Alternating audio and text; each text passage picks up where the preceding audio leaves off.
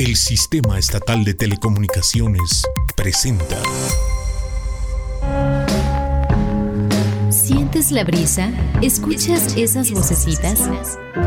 Adéntrate en el bosque, un programa de literatura infantil y juvenil, tu guía para descubrir historias donde podemos ser otros.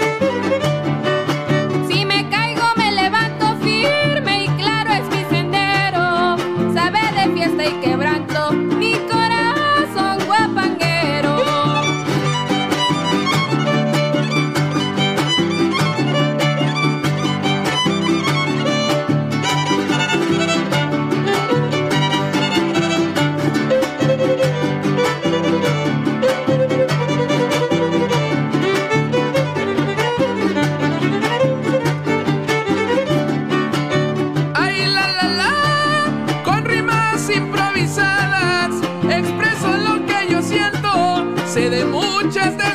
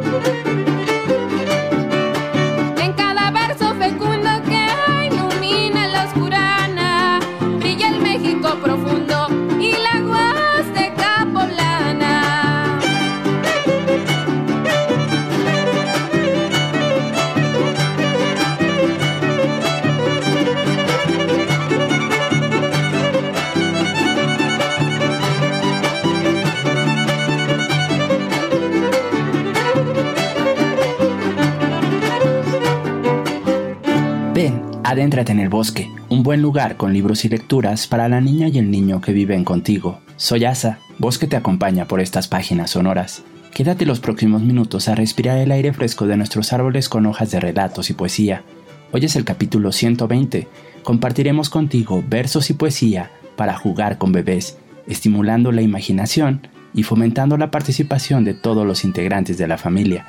También conoceremos un poco del proceso creativo de los libros En sus zapatos de Valeria Gallo e Historias del Mar de Ale Gámez. Además, detalles de los ganadores de los premios Barco de Vapor y Gran Angular 2021.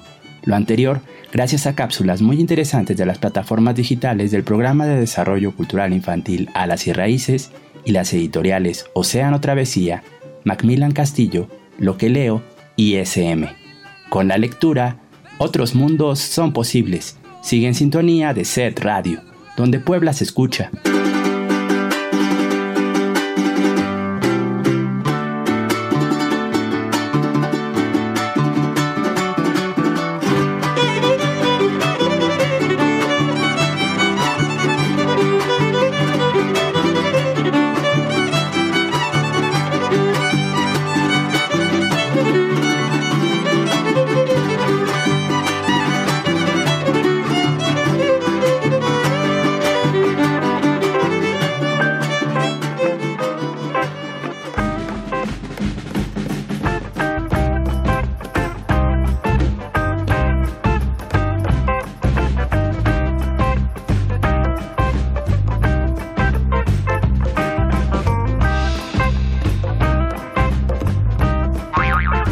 Esta cápsula está pensada para acompañar en lo cotidiano el encuentro entre los papás, las mamás, los abuelos, los hermanos, con los bebés, con los más pequeños, pero también con los preescolares, o incluso entre adultos, porque desde cuando el cuerpo solamente existe en la adultez, en la vejez o en la infancia, existe durante toda la vida. en la primera infancia especialmente, el cuerpo es descubierto porque es tocado, porque representa un encuentro piel a piel con otro. Y entonces en la lírica tradicional latinoamericana e iberoamericana tenemos verdaderas joyas que pueden acompañar esos momentos de encuentro. Entonces, recordando a esos bebés y a esos niños que tenemos en casa ahora, también recordé otros que son que su piel es de papel. Entonces, les traigo para jugar con el cuerpo que te picó la hormiga de los pies a la barriga. Mm.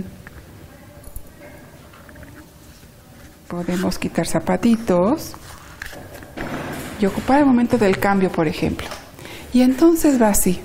Mm. Te miro, te miro, te miro. Mira. Fuchi, fuchi. Mm. Muy bien, muy bien. Limpiecito quedarás. Pero ¿qué es lo que anda por ahí? ¿Qué anda por ahí? ¿Ya lo viste? Hormiguitas por todas partes. ¿Qué te picó? ¿Qué te picó la hormiga de los pies a la barriga. Esta es una hormiga que vino y se fue. Sin pedir permiso, te picó en el pie, en el pie, en el pie, en el pie, te picó, te picó, te picó, te picó, te picó, te picó. Esta es una hormiga que llegó temprano sin pedir permiso, te picó en la mano, te picó, te picó, te picó, te picó en la mano, te picó, te picó, te picó en la mano, te picó. ¿Está? Esta es una hormiga que llegó descalza, sin pedir permiso, te picó en la panza. Te picó, te picó, te picó, te picó, te picó en la panza. Esta es una hormiga que andaba de paso, sin pedir permiso, te picó en el brazo, te picó, te picó, te picó, te picó en el brazo, te picó. Esta es una hormiga que cayó del cielo. Sin pedir permiso, te picó en el cuello, te picó, te picó, te picó en el cuello. Esta es una hormiga que se puso falda. Sin pedir permiso, te picó en la espalda, te picó, te picó, te picó, te picó, te picó. Esta es una amiga que se regresó sin pedir permiso. Todo, todo te pico, te pico, te pico, te pico, te pico. Un momento de encuentro con el cuerpo del bebé. Por eso es un juego poético. Que además, como la creación, aparecen las hormigas, pero también pueden aparecer lobos. Y entonces llega ahora cinco lobitos para jugar. Cinco lobitos. Cinco lobitos tuvo la loba.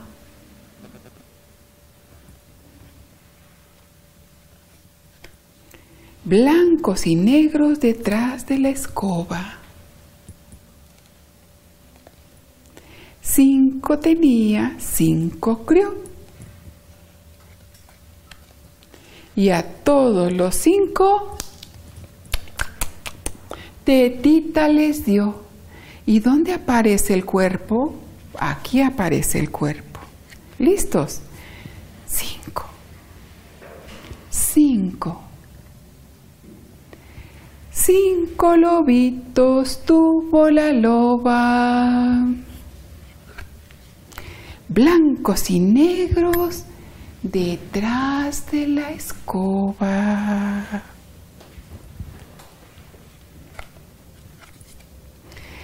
Cinco tenía y cinco crió, y a todos los cinco tetita les dio. Aparecieron las manos. En cada mano había cinco lobitos. Muy bien. Otra de manos. Mm, hagamos un pacto ficcional entonces con los bebés. Han aparecido hormigas. La mano fueron lobitos. ¿Qué pasa si ahora aquí hacemos un juego donde las manos adquieren vida otra vez? El cuerpo y el estómago también. Pacto ficcional. ¿Qué hay ahí? Mm, masa. ¿La podemos tocar? ¿Cuánta masa hay ahí? ¿Ya la viste? Hay masa. Mm, yo tengo hambre. ¿Tú tienes hambre? ¿Tienes hambre? Mm, vamos a comer. Haremos tortitas. En Venezuela le dicen arepitas. Mm, gorditas. Muy bien. Vamos a agarrar un poco de masa. Agarren masa. Agarramos un poquito de masa. Amasamos.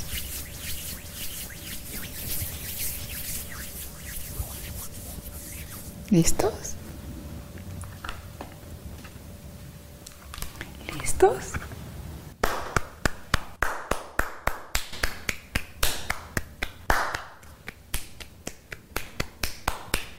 Hazlo, por favor. ¿No se oye? Arepita de manteca pa' mamá que da la teta. Arepita de cebada, pa papá queda empanada. Una arepita de queso para la abuela que da un, un beso. Arepita de chicharrón para mi abuelo que está barrigón. Si me como un pedacito, Te regalo otro poquito. Te regalo otro poquito. Si no me como ninguno, lo comeré en el desayuno.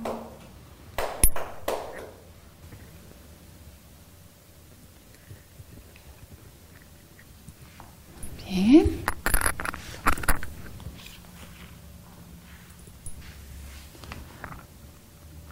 Un cocodrilo salió de su cueva, luego asomó la cabeza, miró para un lado y al otro, ¿y qué pasó? ¿Y qué pasó? Que un cocodrilo salió de su cueva, miró para un lado y al otro, ¿Y qué pasó? ¿Y qué pasó?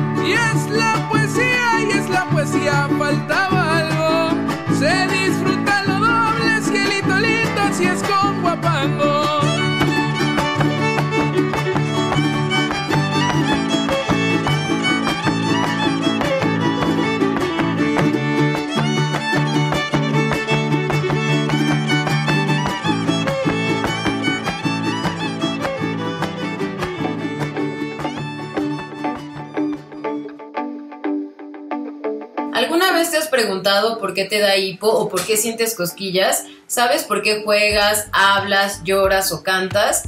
¿Te imaginas por qué tiemblas cuando sientes miedo? ¿Alguna vez te has preguntado por qué te haces preguntas? Si quieres conocer estas y otras respuestas sobre cómo funciona tu cuerpo, tienes que leer el libro Totalmente Humano, que fue escrito por Cynthia Pratt e ilustrado por Bruno Balassi.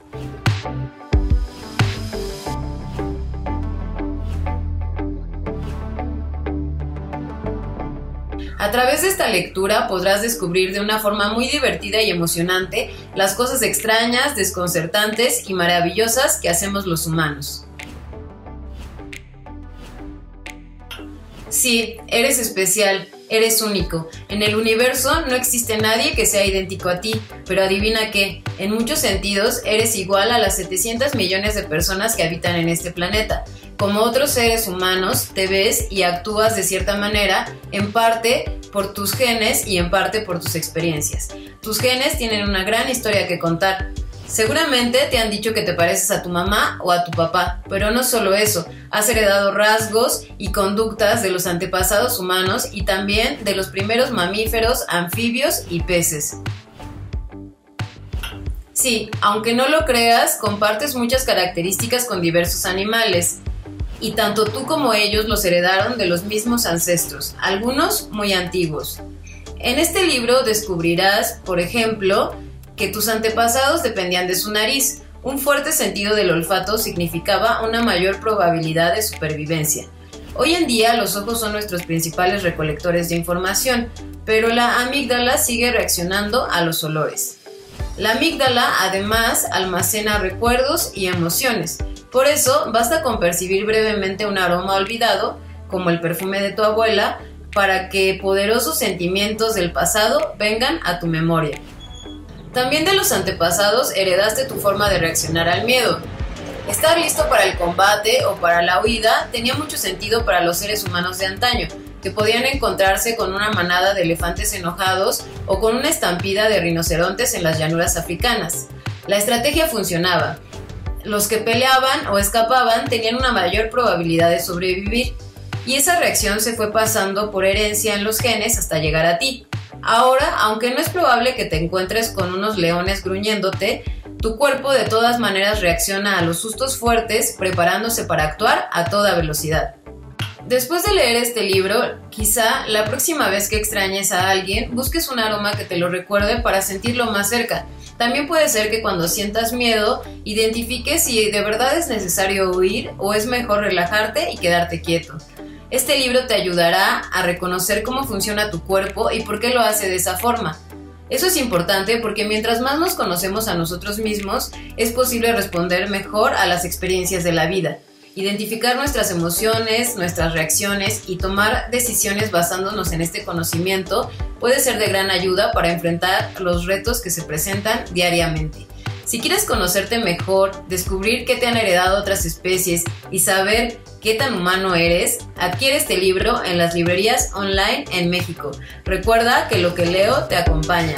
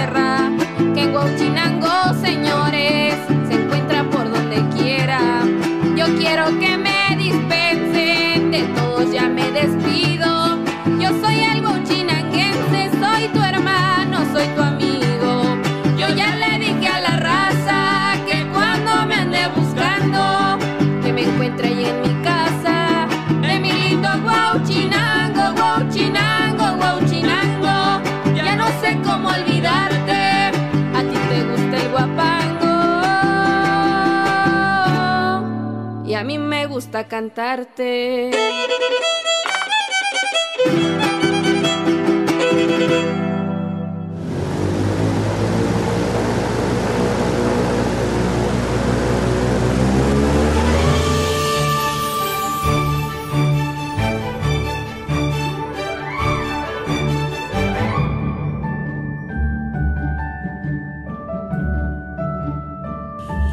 Supo si su nombre era María o Dolores. Eugenia o Catalina. No conocieron su edad, ni de dónde llegó, ni cuánto tiempo había vivido en San Luis Potosí. Le decían la Maltos, aunque nadie tenía idea del origen de ese raro apodo. Hombres y mujeres aseguraron que era la mujer más hermosa de toda la ciudad y quizá de todo el mundo. Su piel apiñonada era tersa, su abundante pelo oscuro era largo y crespo, y sus ojos de un asombroso tono café. Brillaban de manera extraordinaria. Vivió en una enorme casa de cantera en el centro de la ciudad y casi siempre se le veía con un vestido de seda oscuro, fina mantilla de borde plateado y zapatos de cuero, sin importar la época del año. Además, llamaba la atención porque viajaba a todos lados en una elegantísima carroza negra conducida por un joven cochero que controlaba a dos briosos caballos azabaches. Como de costumbre, la gente cuchicheaba sus espaldas cuando caminaba. La Maltos tenía tan agudo el oído que cuando hablaban de ella los escuchaba con una sonrisita burlona. Las conversaciones más interesantes eran las que escuchaba en los pasillos del mercado. Me consta que es una bruja que practica la magia negra, comentó Germán, quien vendía cacao. El otro día me contaron que a la medianoche la vieron a través de la ventana de su casa bailando con varias brujas. No es posible que una mujer sea tan bella. Ha de ser obra del diablo, comentó doña Agata, quien sabía la vida y obra de todos los que vivían en la ciudad. Es una hechicera, exclamó la señorita Cuca. Mucha gente ha desaparecido sin dejar rastro, y se dice que ella tiene que ver con eso. También se dice que pinta seres monstruosos en las paredes de su casa y que al murmurar unas palabras cobran vida. Los arrestos por parte de la Inquisición, así como las desapariciones y otros eventos extraños, aumentaron. Los rumores crecieron, pero aunque todo apuntaba a ella, no hubo forma de probar que la Maltos era la responsable. Así estuvieron las cosas hasta que una mañana aparecieron dos hombres sin vida cerca de la casa de la Maltos. Cuando acudió el alguacil mayor con varios subalternos, se dieron cuenta de que eran dos importantes funcionarios del gobierno. Buscaron pistas y no hallaron rastro alguno, hasta que, casi cuando se iban a dar por vencidos, uno encontró una fina mantilla negra con borde plateado debajo de un arbusto. Al verla, no hubo duda de que era de la Maltos y las autoridades y los padres de la Santa Inquisición tomaron la firme decisión de arrestarla.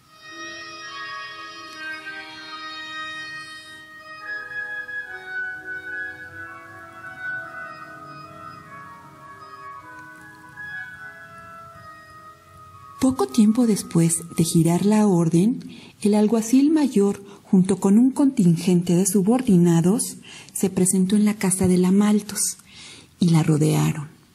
El jefe se armó de valor y golpeó la puerta de madera. Cuando ella la abrió y vio a los guardias temblando de miedo, soltó una carcajada. ¿A qué debo esta visita? preguntó en tono burlón. ¿Alguno de ustedes quiere un elixir de amor? o un veneno para quitar del camino a alguna persona? Señora, venimos a arrestarla por órdenes del Santo Tribunal, tartamudeó nervioso el jefe. La Malto se quedó callada y pensativa, observándoles con sus extraños ojos cafés. El jefe aprovechó el momento y susurró Señora, le ruego que tenga clemencia, pues nosotros solo seguimos órdenes. No se preocupe, buen hombre, dijo, no les pasará nada pero a cambio le pido la gracia de un último favor. Dígame usted en qué le puedo ayudar, señora. Permítame hacer un último dibujo en una de las paredes de mi casa. No tardaré más que unos minutos. Adelante, señora, que unos minutos no cambiarán en nada su destino. La Maltos tomó un pedazo de carbón de la hoguera y se acercó a la pared blanca más larga y alta de su casa. Con gran destreza, pintó una elegante carroza negra y dos briosos caballos color azabache, tan reales que parecían relinchar. Luego murmuró palabras que nadie escuchó bien y ante la mirada atónita del jefe se esfumó de la habitación y apareció en el dibujo. Se acomodó en el pescante de la carroza, cogió las riendas y gritó ¡Ea, ea! y los caballos y la carroza desaparecieron ante la vista de todos. Nunca más se supo de la Maltos, aunque hoy en día, cuando las noches sin luna cobijan a la ciudad en la más profunda oscuridad, hay personas que juran que han visto pasar una elegante carroza negra envuelta en llamas, jalada por dos caballos negros que al galopar levantan chispas con sus cascos. En el asiento va una mujer vestida totalmente de negro.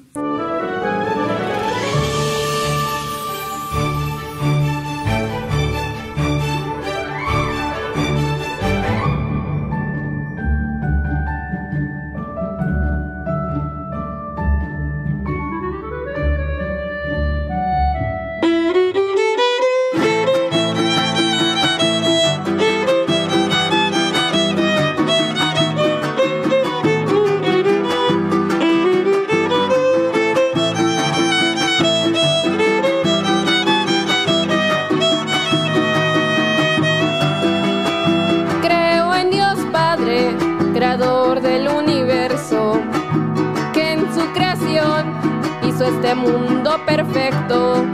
Creo en la oración como alivio de mis penas, que me acerca a Dios en las malas y en las buenas.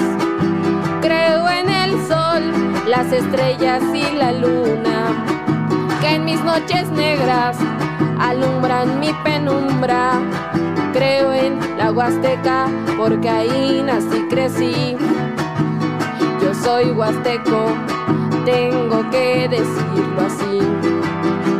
Creo en el violín, la guitarra y la jarana que me hacen soñar y el esperar un mañana. Creo en el verso, en el verso improvisado, con sus alegres guapangos y su bello zapateado.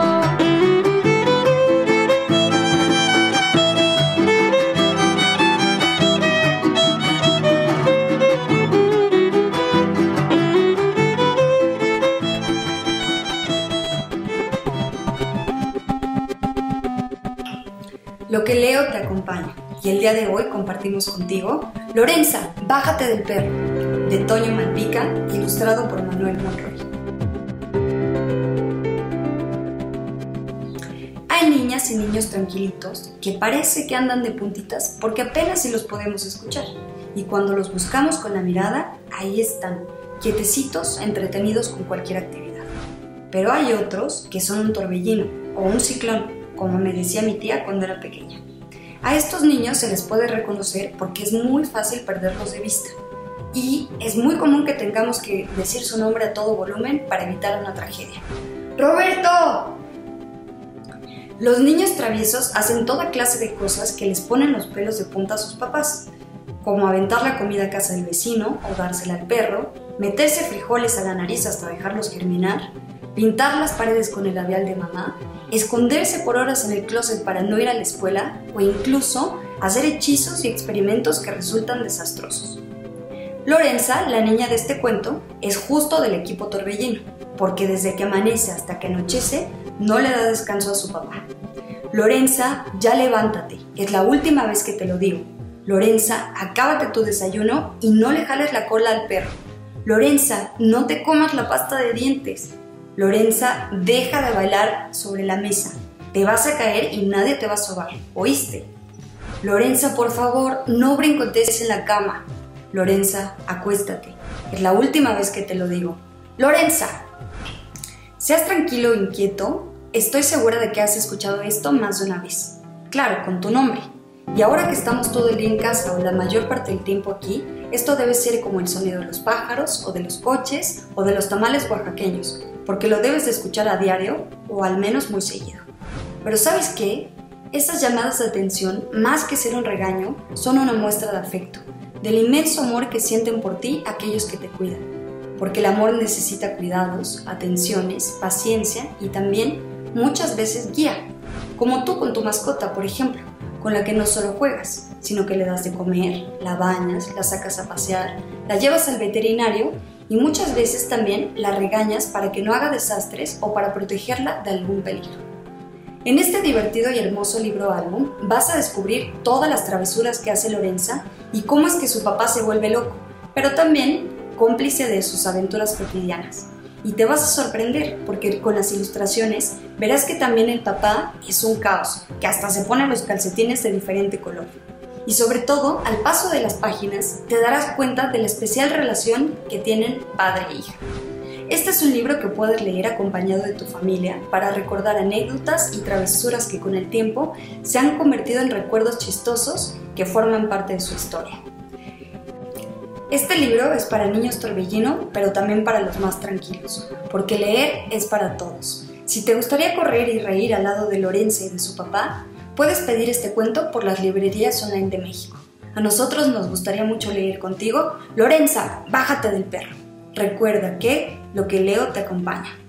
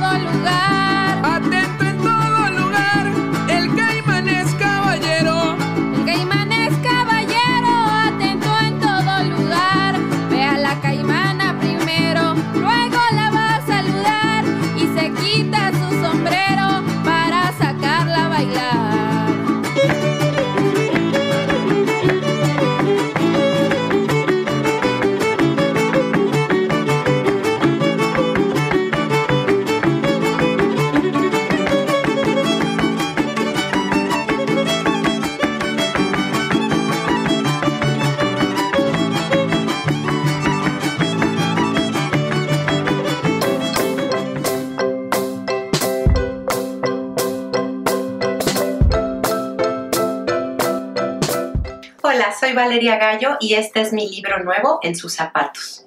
Yo siempre he dibujado, me gusta muchísimo dibujar y siempre tengo muchas libretas en donde hago, donde bajo ideas o a veces si viajo, si salgo mucho tiempo me llevo libretas y voy dibujando cosas que se me ocurren simplemente.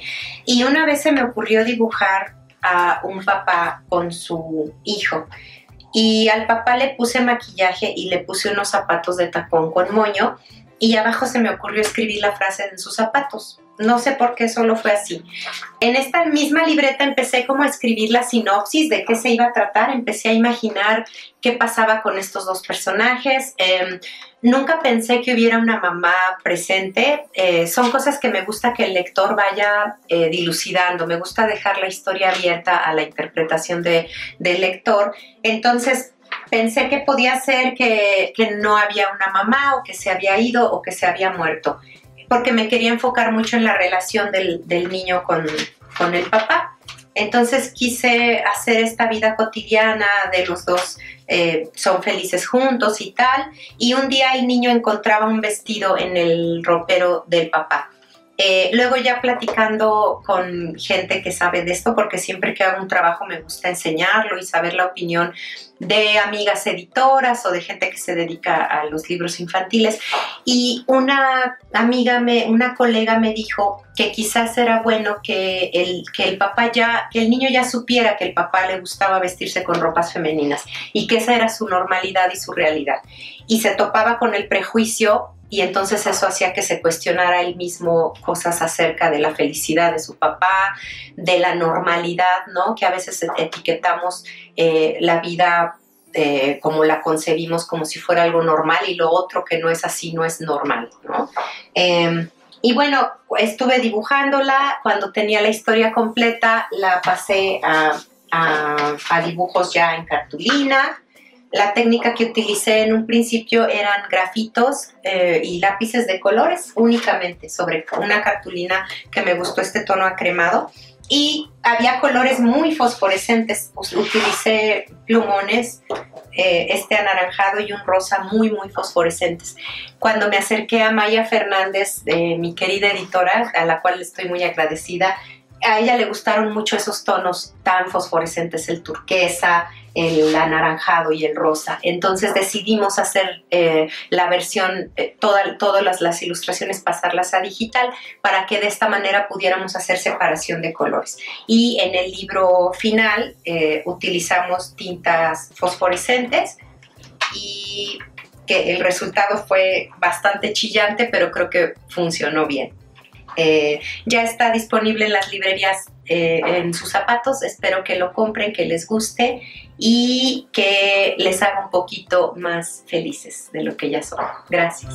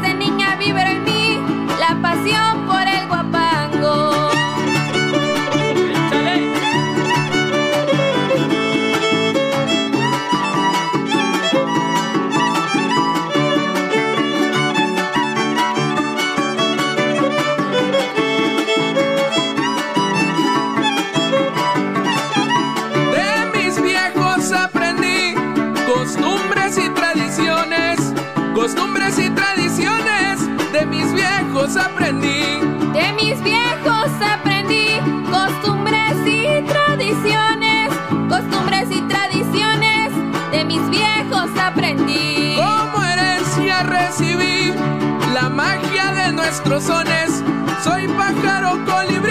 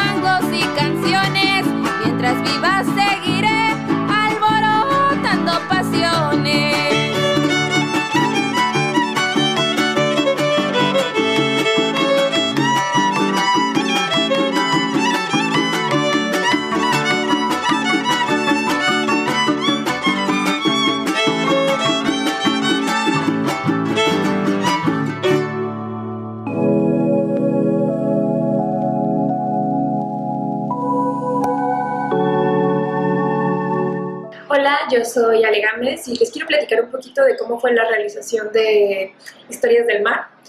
Bueno, pues es una antología de como pequeños cuentos en formato cómic, que son historias que ocurren en el mar, hay todo tipo de monstruos, sirenas, este, incluso hay fantasmas. Y esta fue como una serie de historias que primero se me ocurrieron como cuentos. Generalmente siempre empiezo como escribiendo cuentos que después adapto un poco como a un guion de cómic y ya después dibujo, ¿no? Voy haciendo como diseños y así, pero originalmente siempre empiezo como con las ideas y tenía como una serie de conceptos que a través de un par de años como que se me fueron ocurriendo sobre seres marinos, como cosas que ocurrían y todas tenían que ver con el mar. Así que al final dije, creo que esto puede ser como un libro concepto, como que de una serie de historias que estén hiladas por el mar o tengan que ver con él. Y así fue como empezó como esta travesía, ya después viene lo de dibujarlo, darle como coherencia narrativa, pero creo que en cómic, igual que como cualquier otro, otro medio, lo importante es como las historias y eso fue lo primero que llegó a mí dentro del proceso de historias del mar.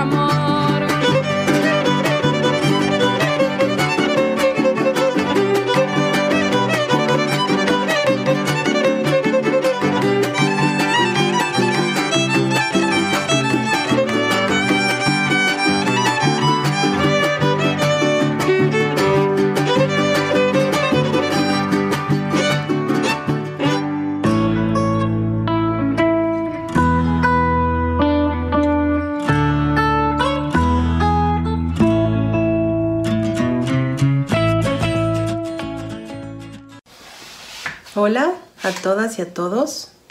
Hoy es un día muy especial para el mundo de la literatura infantil y juvenil, porque vamos a dar a conocer los nombres de los ganadores de los premios El Barco de Vapor y Gran Angular. Estos premios que se han convertido en un referente dentro de su categoría y que tienen el propósito de promover a los autores de gran calidad y de propiciar una creación literaria para niños y para jóvenes que fomente el gusto por la lectura y que transmita con calidad literaria, por supuesto, valores humanos, sociales y culturales que son tan necesarios para construir un mundo mejor. Durante sus 26 años de historia en México, estos premios nos han regalado grandes obras y hemos descubierto también a magníficos escritores. Por este premio han transitado los grandes autores que llenan ahora los catálogos de muchas editoriales con libros fantásticos. Por eso, estamos contentos de presentarles los nombres de los dos ganadores. Felicidades anticipadas a los dos y muchas gracias a quienes se han sumado a estos premios, a la Fundación para las Letras Mexicanas y a la Feria Internacional del Libro de Guadalajara, en donde se entregarán a finales de este año los premios del barco de vapor y gran angular. Gracias y felicidades de nuevo a los dos. Con un saludo muy afectuoso, soy Eduardo Langagne, director de la Fundación para las Letras Mexicanas. Estamos muy complacidos con este convenio que hemos hecho con SM para difundir, para apoyar la creación de la literatura infantil y juvenil. Muchas gracias al jurado calificador que hizo una excelente selección y muchas felicidades a quienes han obtenido los premios.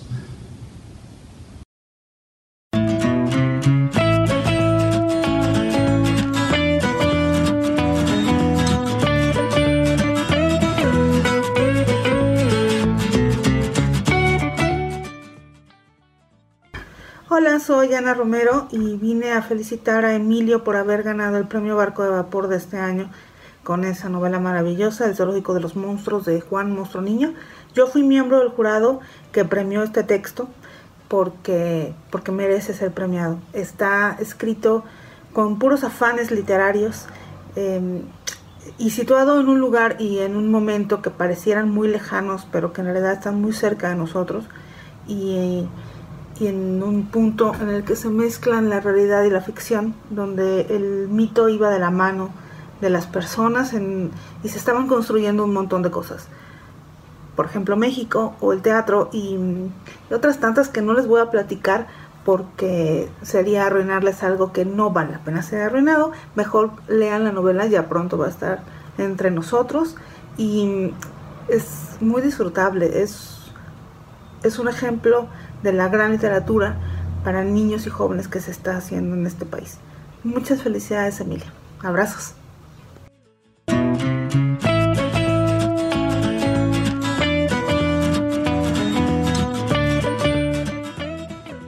Hola, yo soy Raquel Castro.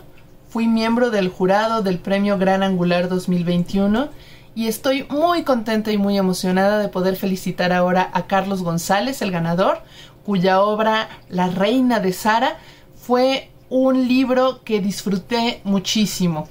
Mientras lo leía me maravillaba con sus personajes, con sus ambientes, con sus ideas, los diferentes conceptos que nos presentaba página tras página, bueno, que nos presenta y que les presenta a ustedes cuando lo lean también, es realmente una de esas obras que deja uno de leer y va con uno en la cabeza, que sigues pensando en ella, que quieres leer, que sigue, que quieres saber qué más ha imaginado su autor. Por todas estas razones creo que es un premio muy merecido y una vez más, Carlos, muchísimas felicidades.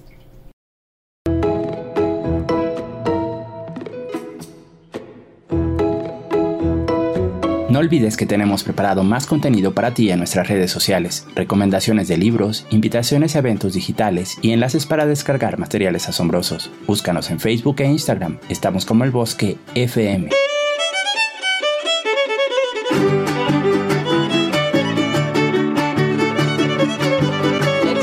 Para el programa de hoy seleccionamos canciones de Estacu y sus huastecos, Huapango de la Sierra Norte de Puebla, versos con violín, quinta y jarana, de una familia con mucha tradición. La joven Estacu Allende encabeza esta agrupación con 16 años de trayectoria y amplio reconocimiento. En Tepehua, Estacu significa estrella mayor. Escuchamos Estacu y sus huastecos aquí en el bosque. ¿Quieres volver a escuchar este programa o compartirlo con alguien? Busca nuestro podcast en Spotify, Mixcloud, Google, Apple y Anchor. Estamos como el bosque FM.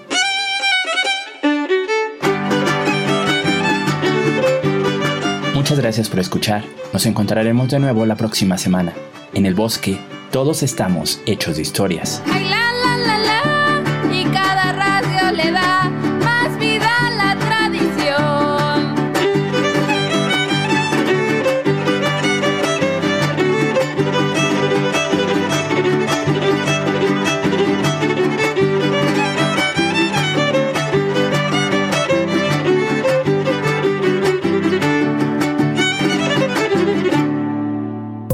Sistema Estatal de Telecomunicaciones presentó. Recuerden, guardabosques, nos volveremos a escuchar el próximo sábado. El próximo sábado. De 10 a 11 de la mañana. 11 de la mañana